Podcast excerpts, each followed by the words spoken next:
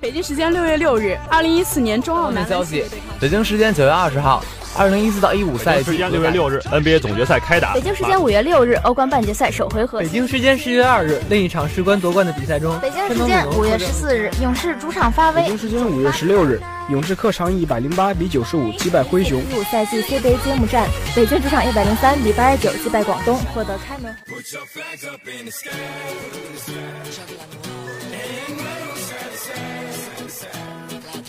时速报道体坛消息，呈现给同学们赛场上最漂亮的篇章。体坛巨星展新锐，风云赛事略点睛。让我们一起去感受体育无处不在的魅力，了解来自运动的精彩。一样的时间，不一样的惊喜，尽在每周一校园运动特区。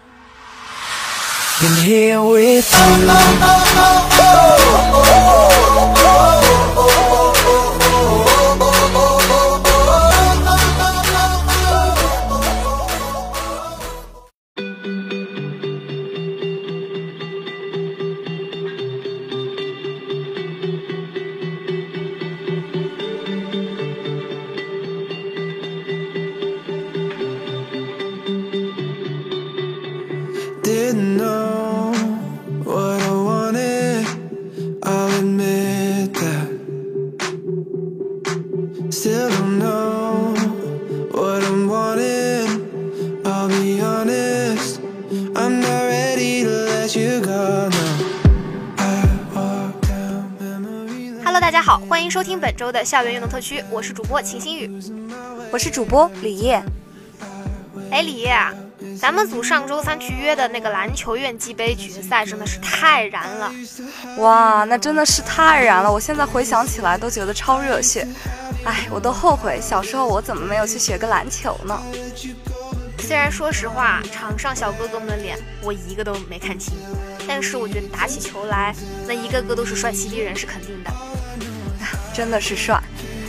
我尤其记得那个身高一米九三、体重九十五公斤的小哥哥孙道明，他一个人就砍下十八分，真的是当之无愧的 MVP。好的，那接下来我们就进入今天的新闻部分吧。首先来听一则校内新闻：北京时间五月二十三日晚七时三十分。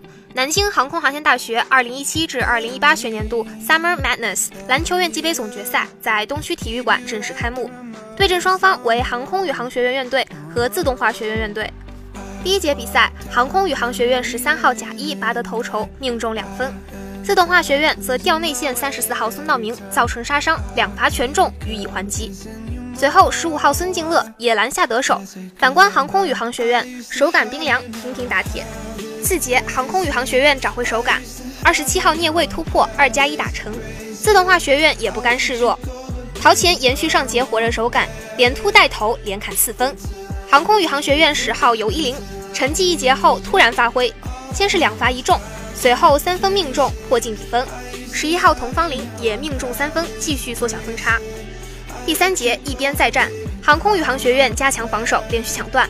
聂卫更是上演了精彩的单手滑翔上篮，而自动化学院这边进攻突然变得单一，一味掉内线孙道明，但效果并没有上半场那么明显。航空宇航学院贾一背后连续运球后，脑后妙传由一林命中两分，上演了本场比赛最精彩进球，并由六号石宇航命中三分反超比分。末节决战，自动化学院杨子辉披挂上阵，上演了精彩的一条龙突破，随后助攻孙敬乐打板命中。紧接着又是一个酷似罗斯的左手突破命中，拉开分差，四十九比四十，直接打平航空宇航学院。最终，自动化学院五十二比五十险胜航空宇航学院，加冕院际杯冠军。自动化学院三十四号孙道明砍下全场最高十八分，获本场比赛的 MVP。NBA 方面消息，北京时间五月二十六日，骑士在主场一百零九比九十九击败凯尔特人，将总比分扳成三比三平。勒布朗·詹姆斯几乎打出三双，贡献四十六分、十一个篮板和九次助攻。他还有三个抢断，全场三分球七投五中。凯文·勒夫因伤早退，未能得分。乔治·希尔二十分，替补出场的杰夫·格林十四分。拉里·南斯十分七个篮板。凯尔特人翻盘未果，两队进入抢七大战，他们有主场优势。特里·罗齐尔得了二十八分、七次助攻。杰伦·布朗二十七分。杰森塔图姆十五分，埃尔霍福德六分九个篮板。北京时间五月二十六日，保罗乔治在今年夏天的去向是外界关注的焦点。据俄城记者迪恩布莱文斯透露，乔治的经纪人正在告诉 NBA 圈内的人，乔治计划在今年夏天和雷霆队续约。北京时间五月二十六日凌晨，据雅虎体育记者查拉尼亚消息报道，克里斯保罗因右腿筋拉伤将缺战西决与勇士的第六场比赛。随后，火箭官方正式宣布，保罗因为在与勇士的系列赛第五场交锋中出现右腿筋拉伤，将不会出现在系列赛第六场比赛。北京时间五月二十五日，火箭在主场以九十八比九十四险胜勇士，大比分以三比二领先。火箭灯泡组合命中率不高。詹姆斯·哈登二十一投五中，三分球十一投零中，得十九分；克里斯·保罗十九投六中，得二十分、七个篮板和六次助攻，他投中四记三分。克林特·卡佩拉十二分、十四个篮板。替补出场的埃里克·戈登得了二十四分。哈登全场三分球十一投全失，最近二十次三分全部偏出。近四场他的三分球四十四投仅八中。勇士三人上了二十分，凯文·杜兰特二十九分。斯蒂芬·库里二十二分，七个篮板和六次助攻；克雷·汤普森二十三分，两人三分球加起来十五投六中。北京时间五月二十六日消息，青岛男篮宣布，龚小林和俱乐部的合同近日到期。经过协商，龚晓林将不再担任俱乐部总经理兼主教练。二零一五年六月，龚晓林出任青岛男篮总经理兼主教练。过去三个赛季，青岛都未能进入季后赛。上赛季，青岛取得十一胜二十七负。排在第十六位，无缘季后赛。龚晓林也成了继李秋平、崔万军、杨学增之后又一位遭到下课的 CBA 主帅。足球方面的消息，北京时间五月二十六日，中国 U 二十一队迎来二零一八土伦杯 A 组的首场比赛，对手是卫冕冠军英格兰 U 二十一队。第二十分钟，严鼎皓在英格兰 U 二十一队禁区内头球破门得手，为中国 U 二十一队首开纪录。第五十二分钟。弗莱在中国 U 二十一队禁区内近距离头球破门。第七十八分钟，孙伟哲铲倒乔杜里被红牌罚下。第八十分钟，阿姆斯特朗右路传中，亚伯拉罕轻松推射空门得手，把场上比分改写为二比一。最终，中国 U 二十一队被逆转，一比二不敌英格兰 U 二十一队，遭遇开门黑。北京时间五月二十六日晚，中国国家男足在南京进行的热身赛中一比零战胜缅甸队。第四十一分钟。吴磊在角球攻势中破门。下半场，吴磊还曾有攻门击中门框。新星黄子昌在上半场两度获得近距离面对门将的得分良机，但均未能把握。六月二日，中国队将在曼谷客场对阵泰国队。北京时间五月二十五日，中国 U 十九国家队迎来二零一八熊猫杯国际青年足球锦标赛第二场比赛，对手是英格兰 U 十九队。第七十九分钟，来自山东鲁能的郭田雨带球到对方禁区内射门得手。打入制胜球，最终中国 U 十九国家队凭借郭田雨的进球，一比零战胜世界冠军英格兰 U 十九队，取得两连胜。排球方面的消息，北京时间五月二十六日，中国男排以三比零战胜阿根廷队，取得国家男排联赛宁波站首场胜利。本场比赛，中国队接应江川表现堪称完美，三局比赛独得二十三分，成为本场比赛的得分王。他的强攻如入无人之境。多次打中难度极大的调整攻，大力跳发和拦网也颇为闪耀，称得上中国队取胜的最大功臣。游泳方面的消息，北京时间五月二十五日，日本游泳公开赛在东京辰巳国际水泳场结束了第二日争夺。继首日拿下男子一百米蛙泳冠军之后，中国选手颜子贝今天又在男子五十米蛙泳上乘胜追击，强势达成第二冠。彭旭伟在他的非最强项一百米仰泳上，以一分零秒五二获得第四名。北京时间五月二十四日，二零一八年日本游泳公开赛在东京城四国际水泳场结束第一天的争夺。十七岁的日本选手池江梨花子在女子五十米蝶泳决赛里以二十五秒二十五获得冠军，并打破中国选手陆颖保持的二十五秒三十七的亚洲纪录。中国选手颜子贝在男子一百米蛙泳决赛里。战胜亚洲层面的头号劲敌小关野猪肚，获得冠军。羽毛球方面的消息，北京时间五月二十六日消息，二零一八年尤伯杯在泰国曼谷落幕，日本队拿到冠军。山口茜在首场为球队先声夺人，福岛游纪、广田彩花和奥原希望之后各赢一场。日本队在决赛里三比零战胜泰国队夺冠。日本队历史上第六次捧起尤伯杯，这是自1981年以来的首次。田径方面的消息，北京时间五月二十四日晚，二零一八年全国田径大奖赛第四站重庆站赛事结束最后一天争夺，世界冠军巩立姣毫无悬念赢得女子铅球冠军。本年度全部四站大奖赛四战全胜。福建选手汤新强以二十一秒零二获得男子两百米冠军，赢得大奖赛两连冠。福建选手林慧君以二十三秒五十五获得女子两百米冠军。以上就是今天的新闻部分。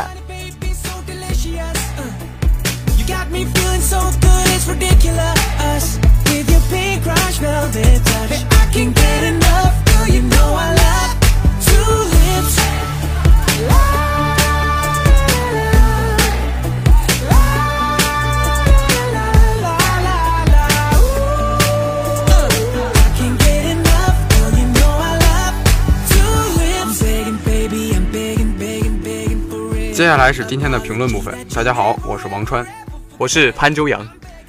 哎，潘周阳，前天你看凯尔特人跟骑士的比赛了吗？看了那场比赛，看得我真的是泪流满面。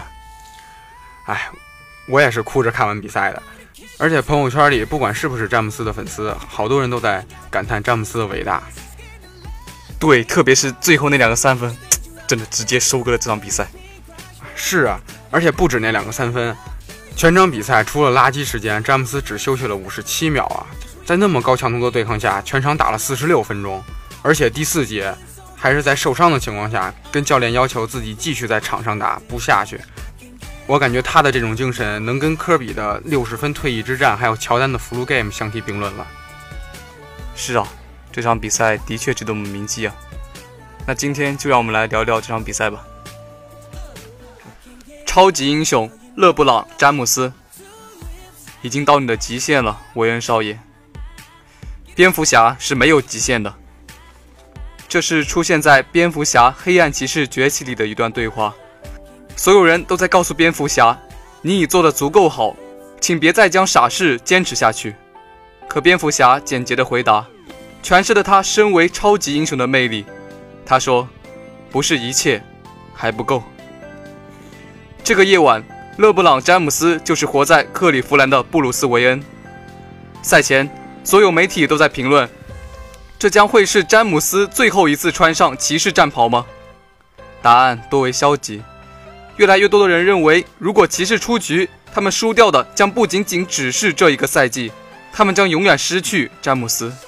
他会去七六人，他该加盟休斯顿火箭，他应该去一支更好的球队。骑士根本配不上拥有勒布朗。太多关于他的流言漂浮在浩瀚的网海之上，就连2010年骑士出局，勒布朗脱下战袍的那一瞬间都被拿来无限循环。凯尔特人跟詹姆斯，失败与转会，多么熟悉的字眼，就像是个轮回，让无数人坚信，这就是人们嘴里不停念叨着的命运。可詹姆斯偏偏就是那个喜欢改写命运的人，他像蝙蝠侠那样。拿出了所有，将自己的一切留给了克利夫兰。我们当然知道，所谓的超级英雄只是存在于书籍与电影中的虚构。但这个夜晚，勒布朗·詹姆斯满足了我们对于英雄的所有幻想。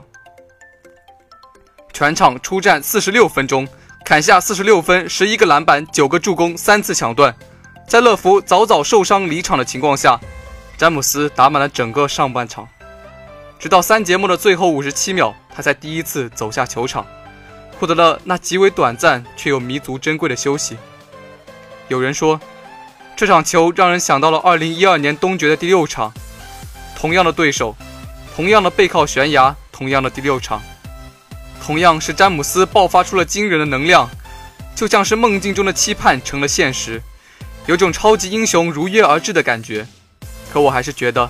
这是两场截然不同的比赛。二零一二年的那个夜晚，詹姆斯的死亡之瞳震惊了世界。他从踏上比赛的那一刻，就将自己的比赛等级调到了顶点。北岸花园球馆的嘘声有多震天，他的表现就有多疯狂，像是在跟这个世界较劲，想用行动证明自己的决定。可那时候，他的身边有韦德，有波什，有巴蒂尔，有一群能帮他分担压力的球员。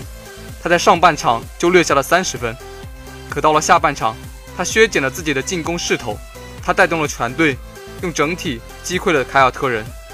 但现在，詹姆斯早就不再是那个需要在镜头里反复说着 “What should I do” 才能表达自己愤满之情的超级反派了。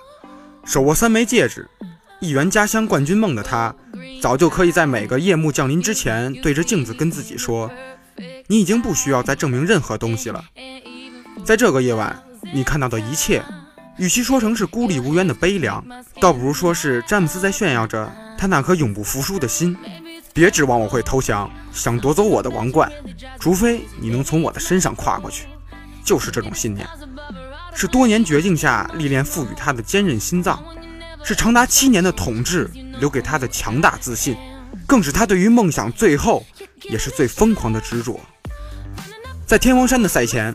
记者拍到了詹姆斯阅读书籍的场景，那本书叫《牧羊少年的奇幻之旅》，讲的是人们想要实现梦想，需要经历一个艰难的过程，需要勇气与智慧，需要执着与顽强，得经受住走到你面前的每一个考验。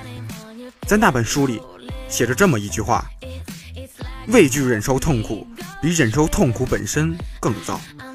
没有一个心灵会在追求他的梦想时忍受痛苦。这一切，就像是在描绘詹姆斯在这个赛季所经历的一切。他失去了欧文，失去了韦德，失去了近乎所有与他一同在决赛里厮杀奋斗过的队友。他们的阵容经历了大幅的调整，整队一整年都在磨合与动荡之间徘徊与跌宕。他大可以说一句：“好吧，拥有这样的过往，我已经心满意足。”就像在这个夜晚，在已经拼到精疲力尽。近十次出手，只有两次命中时，说一句“我真的已经尽力了”一样。他没有这么做，那两记三分是他作为当时最强的骄傲，更是他从心底里喷涌建设出来的渴望。把努力留在当下，把结果交给上帝，交给上帝。詹姆斯拼尽了全力，至于结果如何，他都问心无愧。幸运的是，骑士活了下来。中场前的五十七秒，他缓缓地走下赛场，再也没有一丝庆祝和欢呼的力气了。这依旧有可能是他最后一次以骑士球员的身份出现在速贷中心了。可是还有谁会在乎呢？他已经把自己的一切都献给了克利夫兰。这一次，蝙蝠侠真的做了他所能做的一切。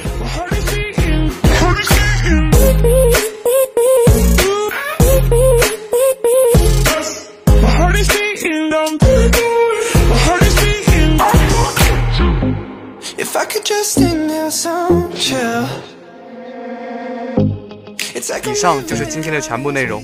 如果你还想了解更多关于体育方面的资讯，欢迎在微信公众号中搜索“生动南航”来关注我们。那我们晚上再见。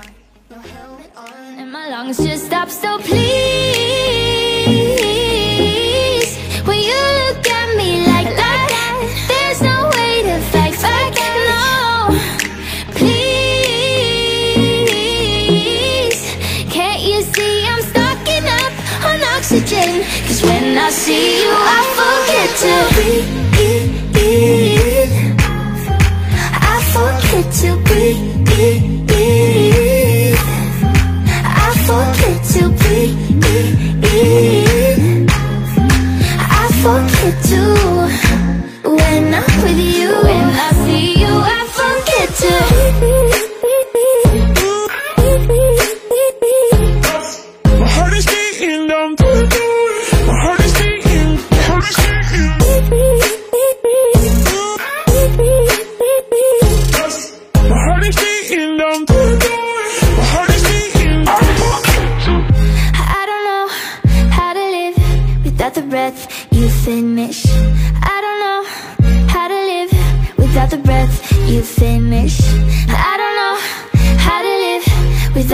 breath you finish. Me